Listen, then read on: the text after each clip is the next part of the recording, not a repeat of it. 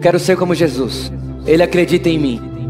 Não tenho direito de não acreditar em mim. Quero ser como Jesus. E ele acredita nas pessoas.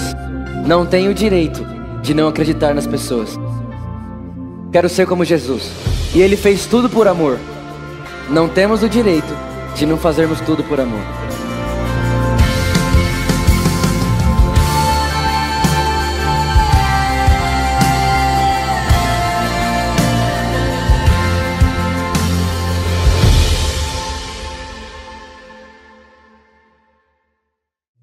Amém?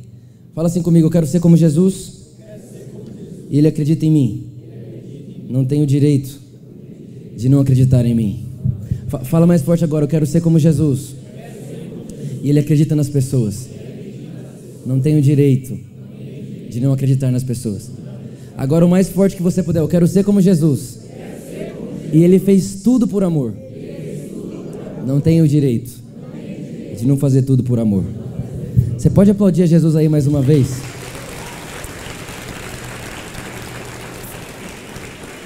Aleluia, Jesus, nós te amamos muito. Vai abrindo sua Bíblia comigo aí em Jeremias, no capítulo 29. Jeremias, no capítulo 29, a partir do versículo 11. Gente, nós tivemos o nosso primeiro culto aqui às 5 horas. Né? Se você que está aí de pé, se quiser vir sentar aqui no chão, alguma coisa, você fica à vontade. Nós tivemos o nosso culto hoje às 5 horas, foi incrível. Eu tenho certeza absoluta que isso aqui vai ser ainda melhor, porque a glória da segunda casa é maior que a da primeira. Você consegue concordar nisso aí comigo? Então vamos lá, eu estou muito empolgado para ver como isso aqui vai terminar. Jeremias capítulo 29, versículo 11. Diz assim: Porque sou eu que conheço os planos que tenho para vocês, diz o Senhor planos de fazê-los prosperar e não de lhes causar dano, planos de dar-lhes esperança e um, fala comigo, futuro. Nós estamos numa série aqui na nossa igreja, nós estamos falando a respeito dos valores da nossa igreja. O que, que nós acreditamos de valor? Quais são os nossos valores aqui na igreja? Nós começamos há um mês atrás falando do nosso primeiro valor, que é Jesus é a nossa mensagem. Nós realmente acreditamos que Jesus é a exata expressão de Deus e que tudo que nós queremos saber sobre Deus está em Jesus e tudo aquilo que a gente pode pensar sobre Deus que não está em Jesus, nós não acreditamos. Jesus é a perfeita vontade de Deus. Então, nós falamos sobre isso há um mês atrás.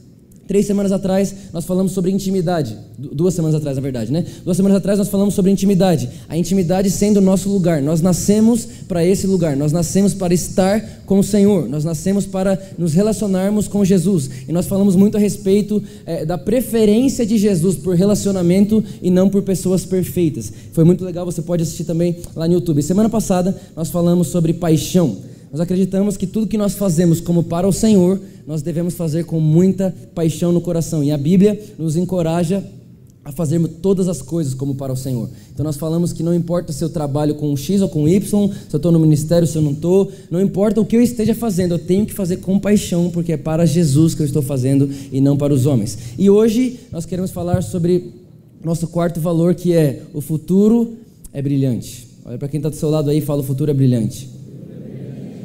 O futuro é brilhante. Nós acabamos de ler um texto em Jeremias capítulo 29, versículo 11. Eu vou ler mais uma vez para a gente relembrar, porque sou eu que conheço os planos que tenho para vocês, diz o Senhor. Planos de fazê-los prosperar e não de lhes causar dano. Planos de dar-lhes esperança e um futuro. Gente, a primeira coisa que nós precisamos ter na nossa consciência é que Deus deseja para você um futuro maravilhoso. Deus quer, a vontade de Deus é que você viva um futuro extraordinário. Agora, isso a gente sabe, isso a gente escuta falar, isso toda hora tem alguém falando, ah, Deus tem pensamento de bem para você. Isso todo mundo aqui já ouviu alguém dizer. Se você veio aqui na nossa igreja em qualquer outro domingo, você já ouviu a gente falar que o futuro é brilhante. A gente fala isso aqui toda semana. Agora, existe uma diferença gigante entre saber e crer. Tem muita gente que sabe que Deus é bom, mas não crê que Deus é bom. Tem muita gente que sabe que Jesus é o Salvador do mundo, mas não crê que Jesus é o Salvador do mundo. E não adianta eu saber sem crer. Eu preciso crer naquilo que eu sei. Por exemplo, todo mundo aqui sabe que Coca-Cola faz mal, sim ou não? Todo mundo aqui sabe isso? Agora, quem é que toma Coca-Cola? Levanta a mão. Pode ver, você sabe, mas você não acredita tanto assim. Porque se você acreditasse no que você sabe, você não tomaria mais. É verdade ou não é? Então deixa eu te dizer uma coisa. Grave isso no seu coração. Saber e não crer é a mesma coisa de não saber. Então, o meu incentivo, o que eu desejo hoje à noite, é que todos nós saímos daqui não só sabendo que Deus tem um futuro esplêndido, mas crendo que Deus tem um futuro planejado e preparado para mim e para você, e esse futuro que Deus tem para nós é muito melhor do que aquele que a gente poderia escrever. Alguém acredita nisso comigo? Vocês estão comigo aí? Então fala assim comigo: Deus está interessado no meu futuro. Deus está interessado no seu futuro. Sabe, eu percebo que às vezes as pessoas elas estão vivendo coisas caóticas. Uma, é, é uma situação, é, é, aqui não está bem, aqui não está bem, aqui não está bem, tudo em volta dela não está bem, mas ela está lá no meio de, do caos e ela está assim, Deus, a sua vontade, é a sua vontade. Eu vou passar por isso aqui, Deus, é a sua vontade. Deus, você, fez, isso com Jó. Não tem problema, Deus. Você acontecendo comigo, vai dar certo comigo também. Repara, a pessoa está vivendo um caos e ela está achando que Deus está gostando daquilo. Só que quando Jesus ele veio para a terra e ele foi ensinar eu e você a orar, ele disse: Pai nosso que estás no céu, santificado seja o teu nome, venha a nós o teu reino, seja feita a tua vontade. Repara que se Jesus pede para que a gente ore, para que a vontade de Deus seja feita, porque nem sempre ela é. Nem tudo que acontece é a vontade de Deus. Quando Jesus fala para mim, para você, Vitor, você precisa orar para que a vontade de Deus seja feita, eu preciso entender que nem sempre ela é. Agora, não é difícil saber qual é a vontade de Deus. Às vezes eu percebo que as pessoas gastam muito tempo buscando compreender a vontade de Deus. E eu vou dizer para você a vontade de Deus. A vontade de Deus está na oração de Jesus. Ele fala: Pai nosso estás nos céus, santificado seja o teu nome, venha a nós o teu reino, seja feita a tua vontade, assim na terra como. Então, sabe qual é a vontade de Deus? A vontade de Deus é que a terra seja como no céu. O desejo de Deus é que a terra seja uma expressão do céu. O desejo de Deus é que a terra seja a continuação do céu. O desejo de Deus é que a terra seja uma colônia do céu. Quando Deus faz o homem, ele faz o homem a imagem e semelhança dele, e ele coloca o homem na terra e ele fala assim: Homem, governe sobre todas as coisas, porque eu coloquei a minha imagem a minha semelhança em você. Então presta atenção: enquanto o homem governava a terra no modelo de Deus, a terra era uma expansão do céu. Então a grande verdade é que quando Jesus vem para a terra, ele vem trazer de volta a nossa consciência. A vontade de Deus é essa, que seja na terra como é no céu. E eu pergunto para você: a Bíblia, a, Bíblia, a Bíblia diz muito claro que quando nós chegarmos lá não haverá morte, não haverá choro, não haverá dor, não haverá enfermidade. Por quê? Porque a vontade de Deus é essa. A vontade de Deus é que não haja morte. A vontade de Deus é que não haja dor. A vontade de Deus é que não haja enfermidade. Essa é a vontade de Deus. E tudo que está fora disso não é a vontade de Deus. Não é isso que Deus deseja, não é isso que Deus quer. Eu estava lendo uma, uma, uma, pesquisa, fizeram uma pesquisa sobre é, estilos de vida. Aí eles pegaram o estilo de vida ocidental e o estilo de vida oriental e compararam os dois. E sabe o que, que o pessoal percebeu? O pessoal percebeu, o pessoal que estava fazendo a pesquisa percebeu que a forma como a gente vive hoje tem a ver com como a gente vê o amanhã. Deixa eu te explicar. O ocidental, deixa eu ver aqui. O ocidental, ele acredita que nós só temos uma vida. Então o que, que o ocidental faz? Ele acorda de manhã e ele vai fazer tudo que ele puder, porque esse dia nunca mais vai voltar. E ele só tem uma chance de fazer história. Ele só tem uma chance de viver um dia incrível. Ele não vai ter outra vida para ter outra chance. Ele, ele, ele, o tempo dele é curto. Então, porque ele entende que o futuro dele não é tão longo assim, ele se esforça muito mais no presente. Já diferente do oriental, porque o oriental ele acredita em reencarnação. Então ele acredita na vida infinita. Então eles perceberam que o ocidental ele está sempre correndo para fazer coisas rápidas e o oriental ele está sempre devagar, porque ele sabe, ele, na verdade, a cabeça dele ele pensa: eu tenho infinito para fazer tudo que eu tenho para fazer, eu não preciso correr. Então repara só, a forma como nós vivemos o hoje é totalmente fruto daquilo que nós pensamos do futuro. E quando a nossa cabeça no futuro não tem a ver com aquilo que Deus pensa sobre o nosso futuro, então a verdade é que não viveremos o presente como Deus desejaria que vivêssemos. Então nós vivemos o presente de Deus quando nós entendemos o futuro de Deus. Por gentileza, responsável pela Beatriz, pelo Léo. É, é Beatriz e Léo? É duas pessoas? É... A mãe é Beatriz e o filho é Léo. Então acho que já foi. Olha para cá. Nós precisamos entender isso. A forma como vemos o futuro determina como nós vivemos o presente.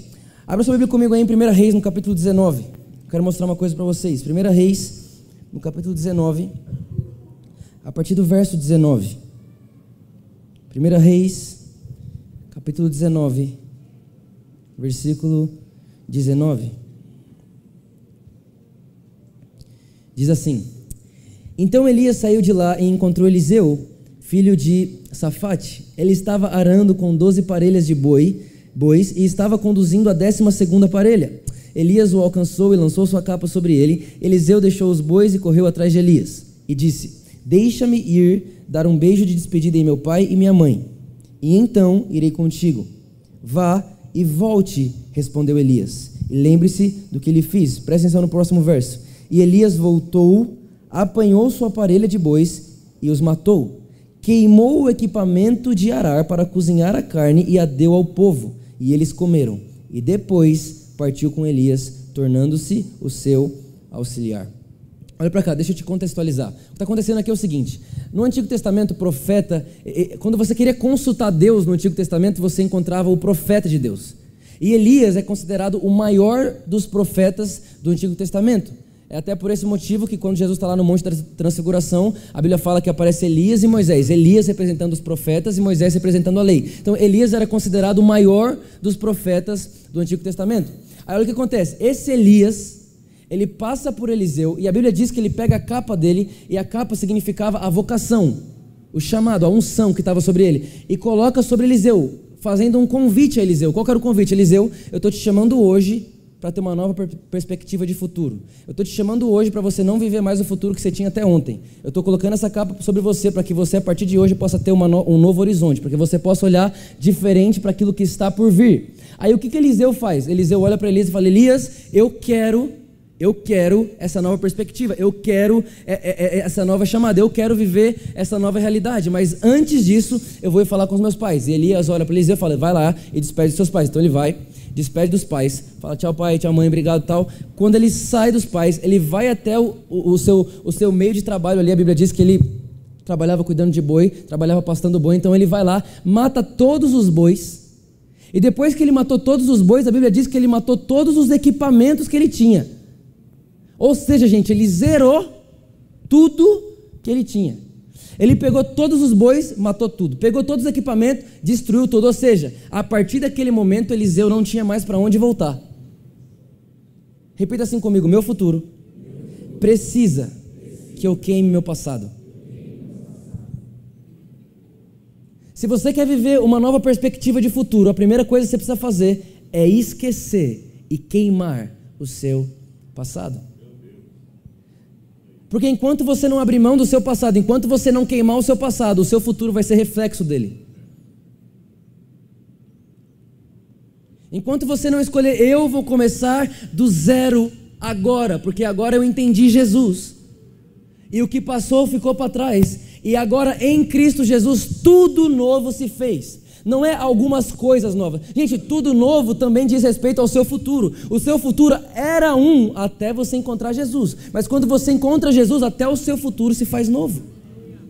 A sua perspectiva de vida se faz nova. Em Cristo Jesus, tudo se faz novo. Olha essa frase.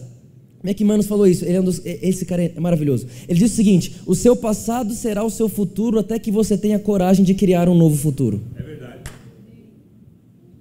O seu passado será o seu futuro até que você tenha coragem de criar um novo futuro. Presta atenção nisso. Isso é demais, gente. Presta atenção. Jesus encontra Pedro. Pedro está pescando. Sim? Jesus olha para Pedro e fala: Pedro, siga-me. Pedro começa a seguir Jesus. E todo mundo aqui conhece, sabe que Pedro era o discípulo que mais queria mostrar serviço, era o discípulo que era mais empolgado. Ele era o discípulo mais destacado, que mais fazia bons trabalhos. Quando era para andar sobre as águas, ele andava. Quando era para responder, ele respondia. Enfim, ele, era, ele não era comum. Dá três anos que ele está andando com Jesus, Jesus morre. O que, que Pedro faz? Volta pescar. Mas deixa eu te dizer uma coisa: sabe por que Pedro voltou a pescar? Porque quando Jesus chamou ele, ele não queimou o barco.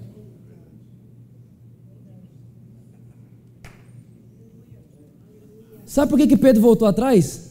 Porque quando ele, Jesus falou para ele, Pedro, eu quero te fazer pescadores de homem, ele não apagou da mente dele que ele já foi pescador de peixe. Quando Jesus olha para você e fala assim, você é vencedor, você fala, mas eu já perdi lá atrás. Enquanto você não perder a verdade que você um dia perdeu, você não vai conseguir vencer, cara. Mas Pedro, Jesus falou que você agora é pescador de homem. É, mas eu aproveitar que, graças a Deus, Deus, obrigado, porque o Senhor não deixou queimar meu barco. E agora eu posso voltar em segurança, já que Jesus falou que ia fazer uma coisa e não fez, foi embora. Agora deixa eu te falar uma coisa. Se Pedro tivesse Preste atenção nisso. Se Pedro tivesse queimado os barcos, ele não ia ter para onde voltar. Então ele ia ficar na porta do túmulo e ele seria o primeiro a ver Jesus ressurreto. Mas porque ele não queimou o passado, ele teve para onde voltar na hora que ele se sentiu decepcionado. Por isso eu quero dizer uma coisa para você: queima o seu passado. Escute isso. Sabe quando você vai, sabe quando você vai ter a mesma, a mesma perspectiva de Deus sobre o futuro? Quando você tiver a mesma perspectiva de Deus sobre o passado. E um dia chegaram em Deus e falaram assim: Deus, se você é Deus mesmo e sabe todas as coisas, fala para mim qual foi o último pecado que eu me arrependi. Sabe o que ele disse? Não lembro.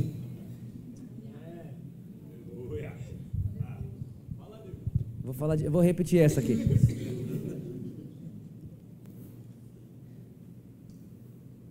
Deus, se você é Deus mesmo, você sabe de todas as coisas. Então fala para mim qual foi o último pecado que eu me arrependi. E Deus olha e fala: Mas se você se arrependeu, eu já não me lembro mais. Então deixa eu te falar uma coisa. Deus vê um futuro maravilhoso para você porque Deus pôs fogo no seu passado. Obrigado, três pessoas entenderam. Glória a Deus por isso. Deus, muito obrigado. Eu pregaria só para vocês. Eu vou te dizer uma coisa: a garantia do seu futuro brilhante está em você apagar tudo que já passou antes de Cristo. Você precisa deixar para trás os seus medos, você precisa deixar para trás os seus traumas, você precisa deixar para trás as suas memórias, você precisa deixar para trás as suas lacunas, para entender uma coisa: eu pus fogo em tudo que aconteceu na minha vida antes de Cristo, e agora em Cristo Jesus o meu futuro é brilhante, sim, o meu futuro é esplêndido, sim, o meu futuro é maravilhoso, sim, e não existe nada que possa mudar isso. E se aparecer uma montanha na minha frente, em Cristo Jesus eu posso dizer: montanha, sai daí, e ela sai. E se aparecer qualquer situação impossível na minha frente, eu posso dizer: eu sei que em Cristo Jesus nada é impossível. Aplauda mesmo Jesus no seu lugar. Você vai ter a mesma, a mesma perspectiva de Deus do futuro quando você tiver a mesma perspectiva de Deus do passado. esses, dias atrás, esses dias atrás deve fazer uns três anos. Eu estava muito encucado. Porque eu falava assim, Deus, você sabe tudo que eu penso, certo? Certo. E eu não, eu não me esqueço do passado. Então toda vez que eu lembro do passado, você lembra junto. Como você fala que não esquece? Que esqueceu? Não tem como você esquecer, porque eu lembro. E você sabe tudo que eu penso. Estava encucado. Não tem como, isso aqui está errado. Aí eu peguei a Bíblia e fui ver o original do texto, o original do original do original. Sabe o que o original do original do original diz? Que Deus ele é tão fiel a si mesmo que ele não se permite lembrar dos nossos pecados. Existe uma diferença de esquecer e não se permitir lembrar. Sabe o que eu estou querendo dizer para você? Que Deus governou a mente dele para nunca mais lembrar do pecado que você cometeu antes dele. Deus se autogovernou para não se lembrar do que você fez um dia sem ele. E sabe o que significa então pôr fogo no seu passado? Não é esquecer ele, é não permitir que Ele decida por você. Não deu errado um dia, não é porque deu errado, deu, deu, errado no passado que vai dar errado agora. Não é porque não funcionou lá que não vai funcionar agora. Não é porque um dia você não foi feliz que você não vai ser feliz agora. Não é porque seu pai deu errado na família dele que você vai ser errado na sua. Não é porque o seu pai, sua mãe, seu tio, sua avó, não é porque as experiências da sua volta nunca deram certo que a sua vida não vai dar certo. O seu futuro não tem nada a ver com o seu passado. O seu futuro está garantido na mente de Deus. Deus garantiu o seu futuro dentro dele primeiro. Por isso eu digo para você sem dúvida nenhuma, escolha hoje à noite não se permitir mais se lembrar do seu passado. E eu garanto para você que daqui para frente você vai viver o futuro mais brilhante de toda a sua vida.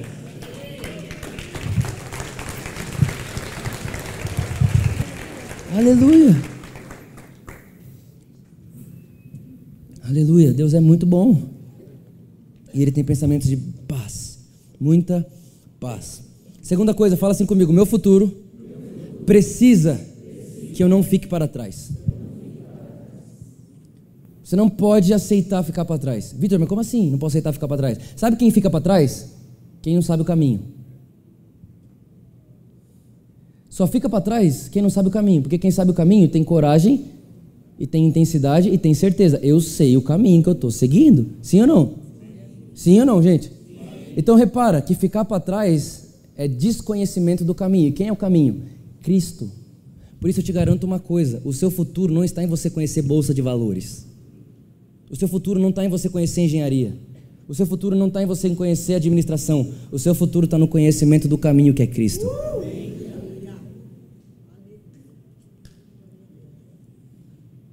Você pode saber de tudo e não chegar em lugar nenhum. E você pode fazer como Paulo, fazer de tudo nada e conhecer Cristo e chegar num lugar maravilhoso.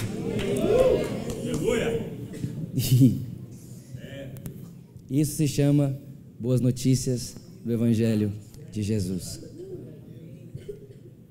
Agora, olha só, eu estava hoje à tarde em casa. Antes de vir para cá, eu me deitei. Eu cheguei, eu cheguei hoje de Goiás, estava ministrando ontem em Goiás. Cheguei hoje de Goiás, deitei na minha cama, estava bastante sono. E comecei a pensar sobre o que, o que seria aqui hoje à noite. Comecei a meditar um pouco, conversar com o Espírito de Jesus. E o Espírito Santo falou comigo assim: Vitor, se eu te desse uma Ferrari agora, você ia gostar? Eu falei: Pergunta, né? Não, ia gostar não. Eu prefiro um Fusca. Tá, se eu te desse uma Ferrari agora, só que tem uma coisa, ela não tem volante. Ela só acelera. Ela tá parada, ela acelera, só vai para frente. Você quer ela? Eu falo, não. Porque ela vai me machucar, vai ou não vai? E o Espírito Santo falou comigo, é isso que as pessoas fazem com a vida. A gente, eu dei a vida para eles.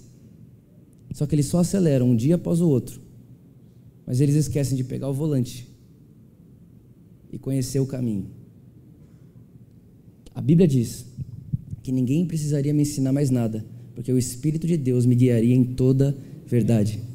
Mas quem dirige o carro sou eu, guiado pelo Espírito Santo. O problema é que a gente está acelerando, esperando o Espírito Santo virar, mas não é o Espírito Santo que vira, não. Ele fala aos seus ouvidos. E quem vira é você. Então, esse papo, Deus está no controle, Ele que vira o carro, cara. Você vive do jeito que você quer, você pensa o que você quiser, e aí você. Não, Deus está no controle.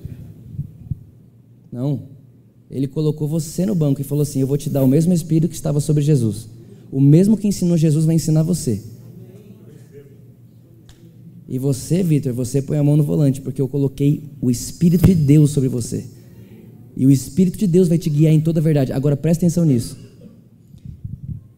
A Bíblia diz que o Espírito Santo conhece as profundezas de Deus, está em 1 Coríntios capítulo 2. E Salmo 139 diz que Deus já escreveu tudo a meu respeito, ou seja, o Espírito Santo já sabe tudo que Deus escreveu sobre mim. Então a verdade é que quando o Espírito Santo te guia nesse caminho, ele já passou por esse caminho antes.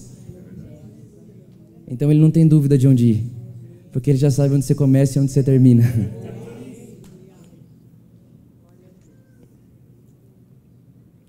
Ele já sabe onde você começa ele já sabe onde você termina, ele já sabe o que está escrito sobre você, ele já sabe para onde te soprar. A única coisa que nós precisamos é ser pessoas dispostas a viver através do vento de Deus. Porque a Bíblia diz que o nascido do Espírito é como o vento. Ele é como o vento, ele não sabe de onde vem, não sabe para onde vai, mas sabe de uma coisa: se o Espírito Santo soprar, é para lá que eu estou indo, porque ele é o meu volante.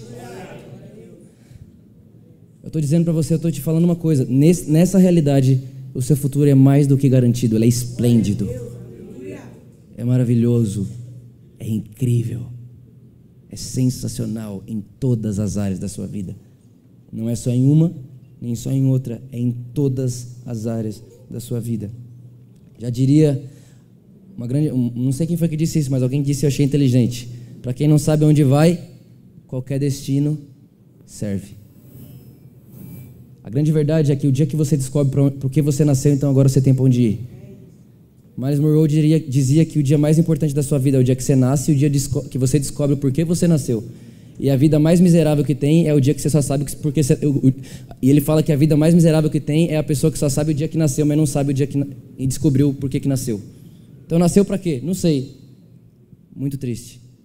Todo mundo que está aqui nessa sala hoje à noite nasceu para um propósito específico, nasceu para algo incrível e nasceu para algo que ninguém pode fazer no seu lugar. Esse negócio que se, Deus, se você não fizer, Deus levanta outro em seu lugar, mentira, porque Deus sabe que ninguém tem sua digital, ninguém tem seu abraço, ninguém tem seu tom de voz, ninguém sabe abraçar como você, ninguém sabe falar como você. Você é insubstituível, sim. Ninguém na terra pode te substituir. Deus fez você uma vez só e não existe ninguém no mundo que seja como você. Você é único. Único. E mais do que isso, você também é incomparável. Não dá para comparar você com ninguém. Deus te fez de forma maravilhosamente esplêndida. Está lá em Salmo capítulo 139. Agora presta atenção. Então, a primeira coisa: o meu futuro precisa que eu ponha fogo no passado. E o meu futuro precisa que eu não fique para trás. Ele precisa disso. Agora eu quero mostrar uma outra coisa para vocês que Jesus deixou para a gente em João capítulo 16. João capítulo 16, versículo 20. Presta atenção nisso. Foi, foi quando Jesus me abriu os olhos para isso bem hoje mesmo. Foi hoje, a hora que eu cheguei em casa. E eu falei, uh, até dei um grito para minha mãe, falei, mãe, já sei a mensagem de hoje. Olha só, digo-lhes que certamente vocês chorarão e se lamentarão, mas o mundo se alegrará. Vocês se entristecerão, mas a tristeza de vocês se transformará em alegria. Versículo 21. A mulher que está dando à luz sente dores, porque chegou a sua hora. Presta atenção nisso aqui. Mas quando o bebê nasce, ela esquece a angústia por causa da alegria de ter nascido no mundo um menino. Assim acontece com vocês. Olha para cá. Jesus está falando uma parábola aqui. Ele está dizendo, ele está fazendo uma, uma simbologia. Ele está dizendo o seguinte: toda vez que uma mulher vai dar luz a um filho, aquilo gera muita dor. Mas Jesus continua e fala assim: mas quando o bebê nasce e ela vê o bebê e o bebê dá aquela choradinha que todo mundo aqui sabe, ela esquece toda a dor que ela sentiu antes. Gente, o que, que Jesus está dizendo para mim e para você? É um princípio maravilhoso isso aqui. Jesus está dizendo para mim e para você que se a gente souber o fruto do futuro, a gente se esquece da aflição do presente. Não, eu vou falar, eu vou falar de novo, eu vou falar aqui para vocês agora, tá bom? Jesus está dizendo uma coisa para mim e para você. Vitor, se você manter os seus olhos no futuro, naquilo que está nascendo dentro de você, daquilo que eu plantei dentro de você para nascer. E Vitor, se você manter os seus olhos no futuro entendendo que ninguém pode fazer o que você nasceu para fazer, se você manter os seus olhos no futuro entendendo que ninguém nunca pode amar as pessoas como você nasceu para amar, Vitor, se você entender o que eu criei você para ser e você permanecer com seus olhos no futuro, pre o presente momento de dor você esquece.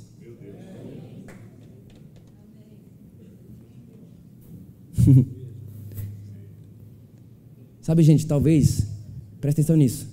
Talvez você não consiga mudar a situação na sua volta, mas eu te garanto que você pode mudar seu foco. A sua volta pode estar caos. A sua volta pode estar tudo caindo, desmoronando a pedaço. O seu presente pode estar horrível, mas o seu presente nem o seu passado determinará o seu futuro. O que determina seu futuro é a palavra de Deus. Hebreus capítulo 12, versículo 2 diz: mantendo os olhos fixos em Jesus, o autor e consumador. Gente, o que é autor e consumador? É o que começa e o que termina. A Bíblia diz que o mesmo Deus que começa é o Deus que termina. Por isso eu vou dizer uma coisa para você: se você ainda não terminou, calma, mantenha os olhos fixos no final e você vai se esquecer da situação do presente. Aleluia, vocês estão comigo aí? Vocês estão comigo aí, gente? Presta atenção nisso. Um dia Deus chega em Abraão e fala assim: Abraão, tem uma coisa muito grande para gerar dentro de você. Vou gerar nações dentro de você. Aí mesmo é. Mas você vai ter que sair do meio da sua parentela. Você vai ter que sair daí. E Abraão sai. Sai do meio da parentela, larga pai, larga mãe, larga cidade, larga tudo, larga negócio, larga tudo. E ele sai e vai para uma terra sozinho. Aí você imagina. Abraão sozinho, ele e Sara. Ele e uma pessoa que não acreditava no que Deus tinha dito sobre eles. Olha que boa companhia. Você e alguém que não acredita em você. Ele olha para Deus e fala: Deus, pelo amor de Deus, tem amor a você mesmo, Deus. Como que você faz isso aqui? Eu estou sozinho. E a mulher que você me deu não acredita em mim. Deus olha para ele e fala assim: Ei, calma, meu filho, é só dor de parto. Calma, é só dor de parto. O dia que você vê as nações que vai sair de você, você esquece esse momento, Abraão, calma. Calma, Abraão, que o futuro é mais brilhante que o presente. Abraão, calma, segura a onda, Abraão, calma. Aí Deus chama Moisés. Moisés, você vai ser libertador de Israel. Aí Moisés mata um egípcio, tem que fugir e fica 40 anos fugido. Aí alguém fala: Nossa, Moisés perdeu 40 anos. Perdeu nada, Deus não desperdiça nada. Deus pega aqueles 40 anos de Moisés escondido e prepara ele para 40 anos pastoreando uma nação. Agora você imagina Moisés nesses 40 anos perdido. Deus, você não falou que eu libertou Israel? Olha aqui, olha onde eu estou. Calma, Moisés, é só dor de parto.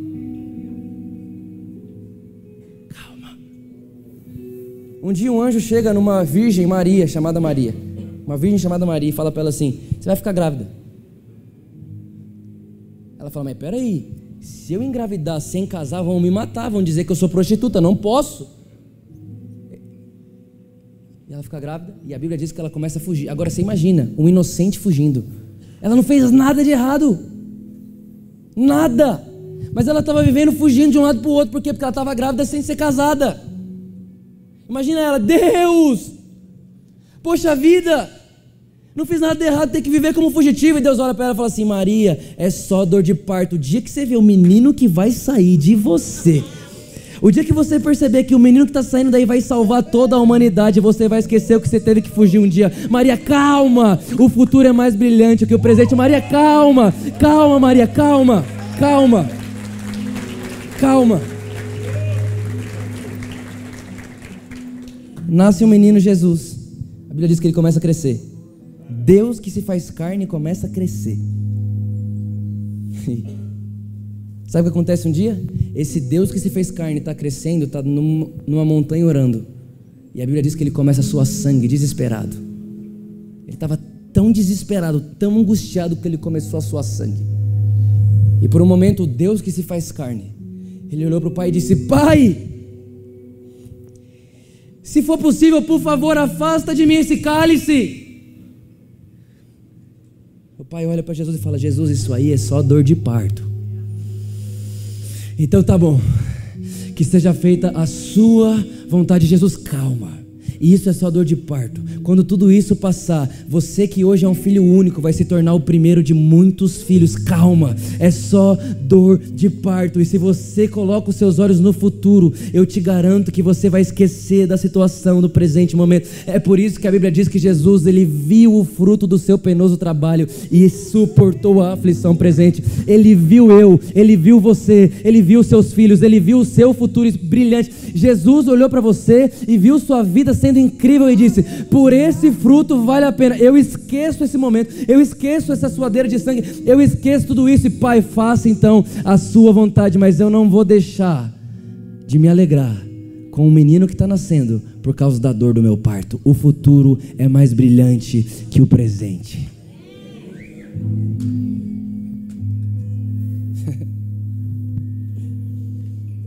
É exatamente por isso que Romanos capítulo 8 diz: Considero que os nossos sofrimentos atuais não podem ser comparados com a glória que há de ser revelada em nós. E sabemos que Deus age em todas as coisas para o bem daqueles que o amam e dos que foram chamados de acordo com o seu propósito. Deixa eu te falar uma coisa. Nem tudo que você está passando é a vontade de Deus, mas tudo que você está passando, Deus vai usar para o seu bem. Deus não quer que esteja assim na sua vida. Deus não quer. Mas já que você está aí, ele, ele não desperdiça nada. Deus nunca quis que você divorciasse. Divorciou, Deus vai usar para o seu bem. Ainda não é o fim. Deus nunca quis que você ficasse enfermo. Ficou enfermo e aceitou até achou que Deus te deu enfermidade. Calma. Ainda não é o fim. Deus vai usar isso para o seu bem. Calma. Deus não desperdiça tempo. Deus não, Deus não desperdiça. Deus não é um Deus que, que ensina na experiência, mas Deus é um Deus que não desperdiça elas. Já que você passou, Ele te ensina. Virou o carro para o lado errado, calma, não é o fim. Ele vai recalcular a rota e vai dar tudo certo. Ele vai fazer cooperar para o seu bem. Ele vai fazer cooperar para o seu bem.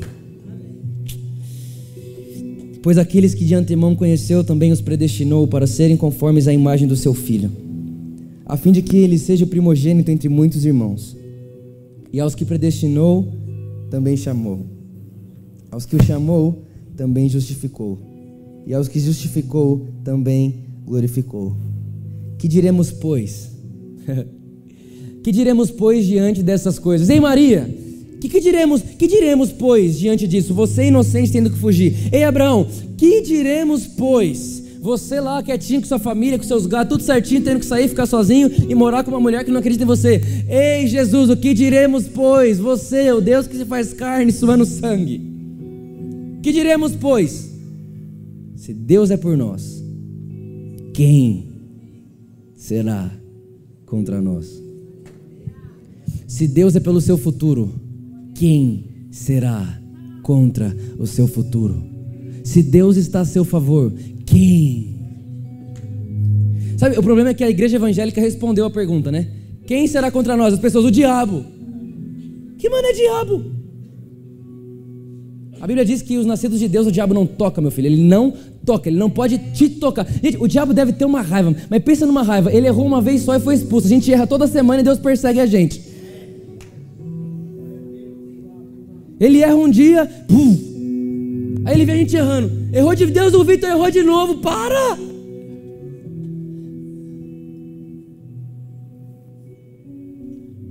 E aí Jesus ainda olha e conta assim: Não, mas eu sou o bom pastor. E o bom pastor ele deixa 99 lá e ele vai atrás de uma. Não tem problema, eu vou de novo atrás dele. Mas Deus já foi cinco vezes. Para mim é como se fosse a primeira. É por isso que em Oséias capítulo 2 a Bíblia diz que Deus chega para Oséias e fala assim: Oséias, você vai casar com uma prostituta uma vez, e quando ela for embora, você vai casar com ela de novo. E você vai pagar por elas duas vezes que você for ter que comprar ela. Porque Deus estava mostrando para mim e para você que Ele é um Deus que paga duas vezes se precisar, mas Ele não vai deixar de pagar. Enquanto você estiver vivo, Deus vai te perseguir. Não adianta. Deus vai te perseguir. Deus vai te perseguir. E mais, quando Ele persegue você, Ele também persegue o seu futuro. Deus é bom e o futuro é mais do que brilhante. Se Deus é por nós, quem será contra nós? Aquele que não poupou seu próprio filho, mas o entregou por nós. Como? Olha o texto, como? Tipo assim, é impossível. Como ele não, não, não nos dará juntamente com ele todas? Não são algumas, são todas as coisas. Como Ele não nos dará juntamente com Ele todas as coisas e de graça? Está escrito aqui, e de graça. Quem fará alguma acusação contra os escolhidos de Deus? Deixa eu te falar uma coisa. Não é só porque hoje está passando um, um momento triste, um momento caótico, essa situação não pode acusar você dizendo para você que você é isso. Não é porque sua família está destruída hoje que, é só, que, que, que, esse espírito pode olhar para você e falar assim: você é um fracasso. Não é porque hoje não deu certo que alguém pode olhar para você e falar assim: você nunca mais vai dar certo. Não. A Bíblia está dizendo: quem pode acusar quem Deus escolheu? Se é Deus quem os justifica. Quem os condenará? Foi Cristo Jesus que morreu. E não só isso, ressuscitou e está à direita de Deus e mais legal, que Jesus está lá e está intercedendo por mim e por você. Olha a continuação. Quem nos separará do amor de Cristo? Será a tribulação, angústia, perseguição, fome, nudez, perigo, espada? Mas em todas essas coisas, somos mais do que vencedores, por meio daquele que nos amou. Pois estou convencido de que nem a morte, nem a vida, nem anjos, nem demônios, nem o presente, nem o futuro, nem quaisquer poderes, nem altura, nem profundidade, nem qualquer outra coisa na criação será capaz de nos separar do amor de Deus, do amor de Deus que está em Cristo Jesus, o nosso Senhor. Nada, absolutamente nada pode separar você do amor de Deus. E se o seu futuro é o amor de Deus e Ele é autor e consumador, começou no amor de Deus e termina no amor de Deus, fique tranquilo, porque o meio onde nós estamos também é o amor de Deus que nos sustenta. Não existe outra coisa, nada sustenta eu e você a não ser o amor exagerado de Deus por cada um de nós. Deus amou o mundo de tal maneira que deu o seu Filho unigênito para que todo aquele que nele crê não pereça, mas tenha vida eterna. Fala de eternidade, fala de vida para frente. O seu futuro é brilhante, sim. Você não é um fracasso, não. Não é porque o seu passado deu errado que o seu futuro vai dar errado. Você que está aqui hoje à noite, me escute, acredite nisso. Você nasceu para algo extraordinário. Deus ama você.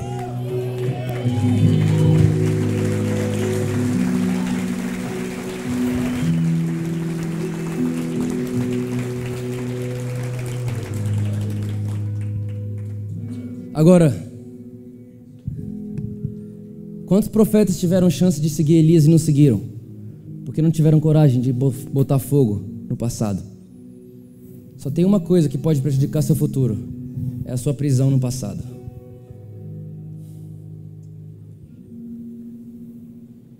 Enquanto nós nos mantemos presos no passado, nós estamos prendendo o nosso futuro. Sabe de uma coisa? Fé, escute isso, grave isso no seu coração. Fé não é só para suportar o presente momento, fé também é para criar um bom futuro.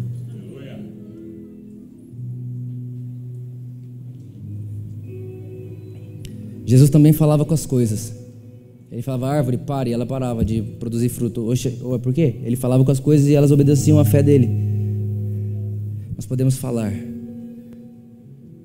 E nós veremos acontecer o que nós estamos falando nós teremos um futuro esplêndido, maravilhoso, um futuro brilhante, um futuro pleno, um futuro abundante. Eu declaro em nome de Jesus que os seus filhos vão olhar para a sua vida e vão dizer: Eu quero um futuro igual ao dos meus pais.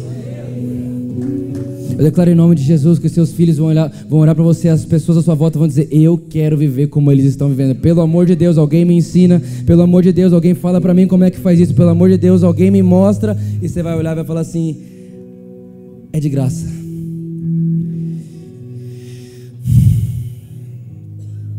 É de graça. Só precisa entender o caminho. Cristo é o caminho. A certeza do nosso futuro é o conhecimento do Cristo. Fique de pé comigo, vamos orar.